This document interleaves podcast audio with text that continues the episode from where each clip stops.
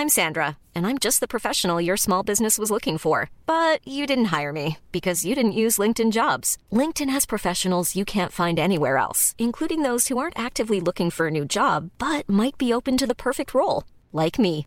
In a given month, over 70% of LinkedIn users don't visit other leading job sites. So if you're not looking on LinkedIn, you'll miss out on great candidates like Sandra. Start hiring professionals like a professional. Post your free job on linkedin.com/people today.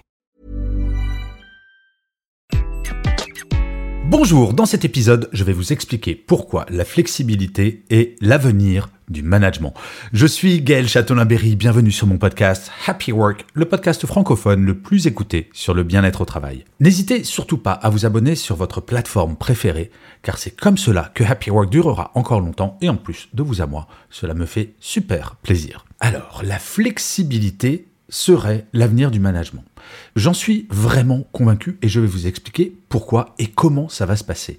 Hier, je parlais avec le dirigeant d'une entreprise de l'évolution du monde du travail, de l'évolution des attentes des salariés et je sentais bien qu'il n'était pas toujours très très pour certaines évolutions et à un moment il me lâche cette phrase oui non mais Gaël si on va dans ce sens là à un moment il va falloir s'adapter à la demande de chaque salarié il va falloir faire du travail à la carte et je lui ai dit, mais oui, c'est exactement cela.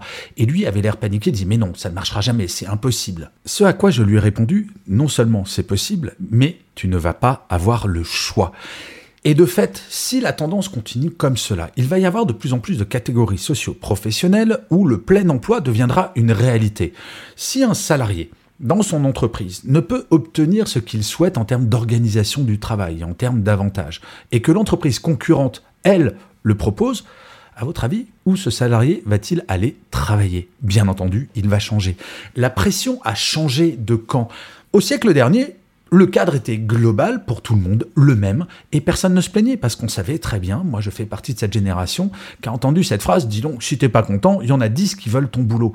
Mais maintenant, de plus en plus de managers entendent, dis donc, si j'obtiens pas ce que je veux, il y a 10 boîtes qui me proposent ce que je veux. Donc maintenant, qu'est-ce que tu fais? Et nous le voyons bien au siècle dernier, les entreprises pouvaient se contenter de proposer ce cadre global qui s'appliquait exactement de la même manière pour tout le monde.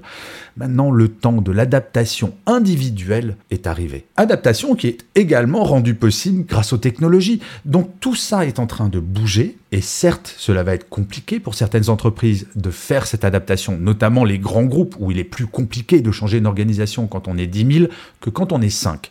Mais ce n'est pas impossible et cela passe énormément par le manager. Car oui, ce qui est vrai dans l'équipe A ne sera pas forcément vrai dans l'équipe B. Tout cela dépend des métiers, tout cela dépend des personnes.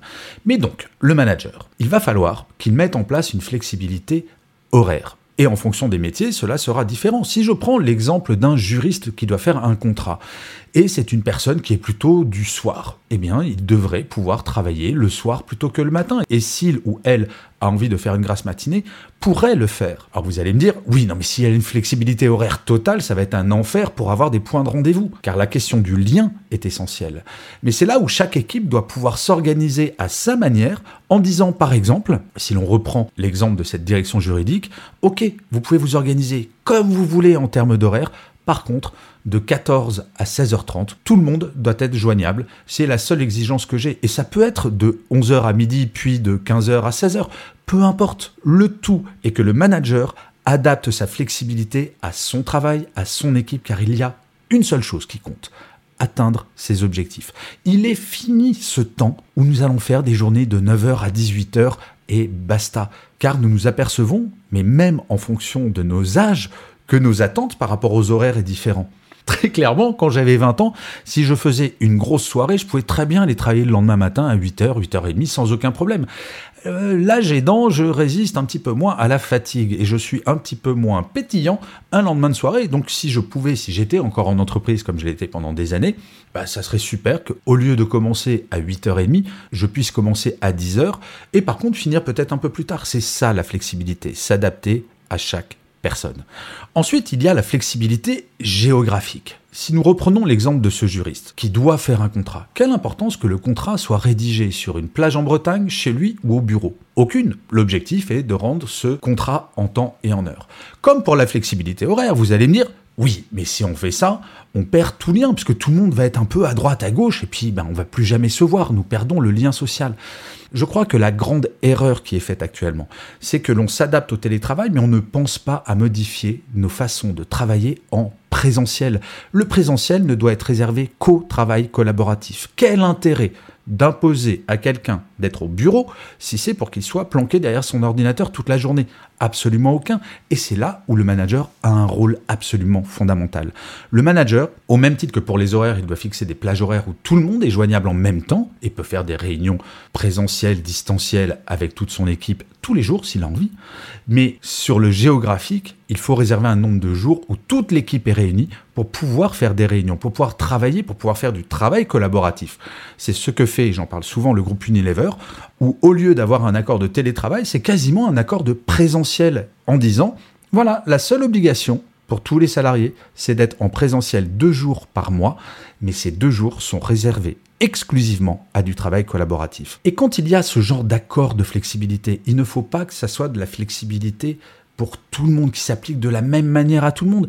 Car au même titre qu'il y a des personnes qui adorent pouvoir être en télétravail, il y en a d'autres qui détestent. Et la flexibilité, c'est justement de pouvoir dire à chaque collaborateur et collaboratrice, voilà les limites qui existent. Deux jours de présentiel par mois, par exemple, puis une présence horaire imposée chaque jour où que vous soyez. Mais par contre, au cœur de ce cadre global, vous pouvez vous organiser comme vous voulez. Et je vais même aller plus loin, la flexibilité va varier individu par individu au cours de sa carrière. Bien souvent, les jeunes collaborateurs et collaboratrices, par exemple, n'aiment pas trop le télétravail. Ils ont des petits appartements, ils veulent socialiser, donc ils aiment bien être en présentiel quand un premier enfant arrive, il va y avoir des gens qui vont vouloir certaines semaines faire du 100% télétravail. Bah oui, on n'a pas trop envie de rater les premiers pas du petit dernier. Et enfin, plus vieux, vers la fin de carrière, sera probablement un mélange entre du présentiel et du distanciel. La flexibilité doit être globale et c'est le manager qui doit gérer cette flexibilité. Alors oui, ça rajoute encore une casquette au manager. Mais cette casquette, elle est extraordinaire car elle va amener à plus de bien-être au travail. Et on le sait bien, quand il y a du bien-être, il y a de la productivité, il y a de la créativité, il y a de la loyauté à l'entreprise. Bref, tout le monde a à y gagner. En fait, le manager va être le chef d'orchestre de cette flexibilité. On ne peut pas mettre d'accord de flexibilité ou d'accord de télétravail sans responsabiliser les managers de proximité pour qu'ils puissent adapter la flexibilité donnée par le cadre global à chaque personne dans son équipe. Et qui mieux que le manager de proximité peut évaluer les besoins et les demandes de chaque personne de son équipe? Personne d'autre. Donc oui, je vous l'affirme, la flexibilité, c'est l'avenir du management. Je vous remercie mille fois d'avoir écouté cet épisode de Happy Work ou de l'avoir regardé si vous êtes sur YouTube. N'hésitez surtout pas à mettre des pouces levés, des étoiles, des commentaires, à partager cet épisode si vous l'avez apprécié. C'est comme cela que Happy Work durera encore très longtemps.